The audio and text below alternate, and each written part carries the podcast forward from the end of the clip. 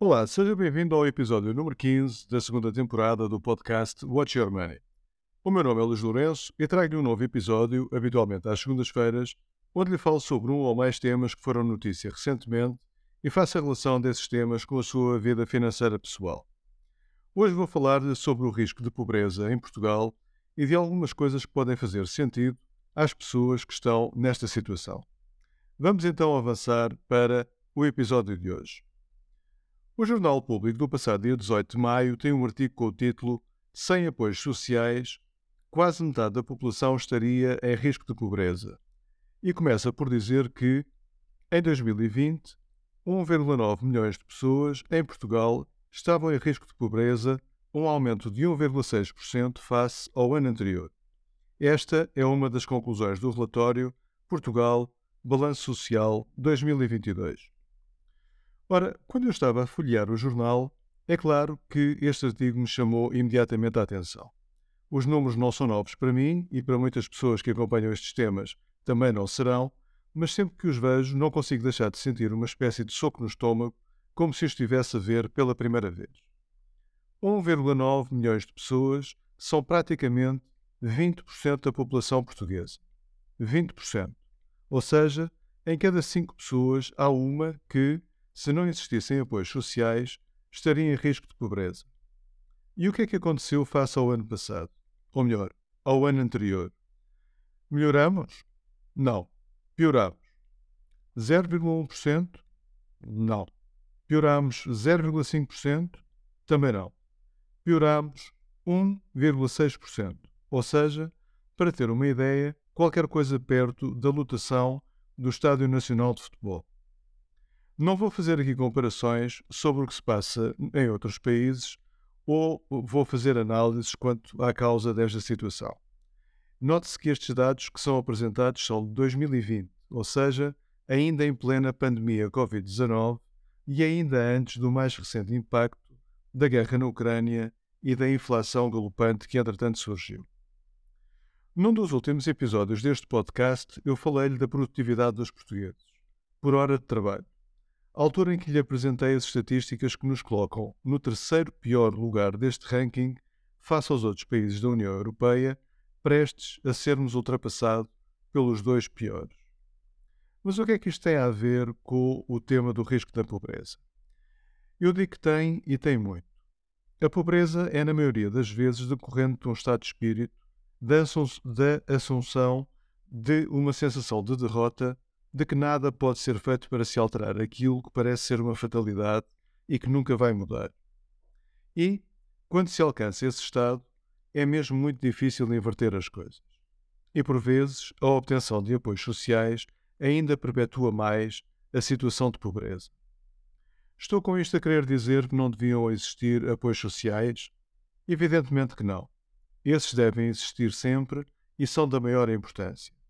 O que devia acontecer era uma maior resistência das pessoas em recorrer a esses apoios, a não ser em situação de extrema necessidade. E, mesmo recorrendo nessas situações extremas, todos deviam querer abandonar o recurso a esses apoios o mais rapidamente possível. Para as pessoas que estão em, risco de pobreza, querer sair de lá a todo o custo devia ser a sua maior prioridade. E eu não estou a dizer que a maioria não quer ou gostaria de sair de lá. Mas há uma grande diferença entre querer ou gostar e estar disposto a fazer tudo o que for possível para isso acontecer. Eu vou-lhe falar de algumas ideias. A primeira e mais importante é agarrar-se à ideia de que vai sair da situação complicada em que está e não admitir outra hipótese que não seja essa. Saiba que isso pode levar tempo e que vai ser difícil, mas não admita outra hipótese que não seja essa. Depois de estar cheio de coragem e de convicção, faça um plano. Comece pelo curto prazo e depois vá aumentando o prazo à medida que vai avançando. Veja se ainda pode fazer alguma coisa para reduzir os seus gastos. Reequacione tudo. Eu quero dizer mesmo tudo, incluindo aquilo que pode parecer indispensável à primeira vista. Lembre-se que está a fazer isto para sair da situação em que está e não para o resto da sua vida. Outra coisa muito importante é envolver todos os membros da família nesta aventura. Todos aqueles que estão e irão passar por dificuldades devem saber tudo o que se passa, o que está a ser feito e a serem agentes ativos ao longo do processo. Todos devem motivar e encorajar todos, pois todos não vão ser demais. E quando saírem todos juntos do outro lado da situação, celebrar a vitória em conjunto vai ter um sabor extraordinário e vão reforçar incrivelmente a vossa união. Não esqueça este ponto, pois eu acho que é muito importante. Mesmo em relação às crianças. A tentar protegê-las, por vezes estamos a fazer mais mal do que bem. E estarem por dentro da situação vai-lhes dar uma experiência e maturidade que só lhes poderá ser útil nas suas vidas. Prepare-se para os momentos de depressão e desalento, pois eles vão surgir. Quanto mais estiver a contar com eles, mais rapidamente vai conseguir ultrapassá-los e retomar o seu percurso. Procure amigos, outras pessoas e outras formas para se motivar e apoiar quando precisar. Não pense que não vai ser preciso, porque provavelmente vai. Falei-lhe anteriormente em fazer um plano e reequacionar tudo. Volto a falar nisso para sublinhar a parte de reequacionar tudo. Pense qual é a primeira coisa que pode fazer para começar a sua jornada para sair da situação difícil em que está. Qual é essa coisa?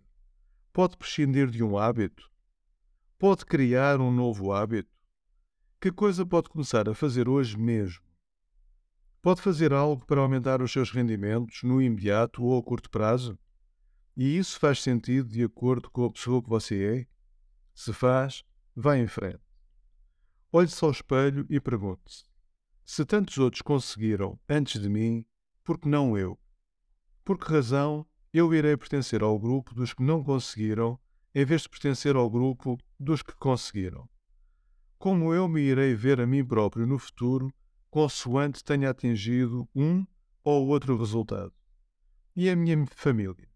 E os amigos? No meio deste processo, há uma outra coisa que é certa e, aliás, é imprescindível. Você vai ter que mudar enquanto pessoa.